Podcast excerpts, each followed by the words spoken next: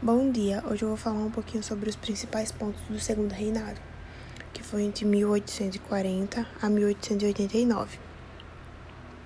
No período do Segundo Reinado, a abolição da escravatura no Brasil foi concretizada com a assinatura de Lei Áurea, os acontecimentos que marcaram o Segundo Reinado.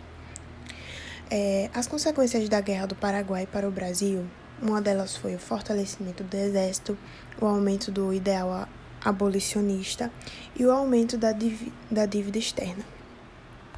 O principal produto econômico é o café, que é a monocultura oeste, o latifúndio paulista e o escravismo.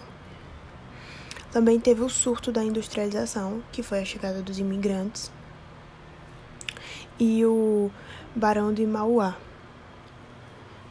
os principais conflitos foi a Revolução Prateira, que foi a, revol a revolta liberal em Pernambuco, e a questão Cristié, que foi Brasil e Inglaterra, e a Guerra do Paraguai, que foi a Tríplice Aliança versus o Paraguai.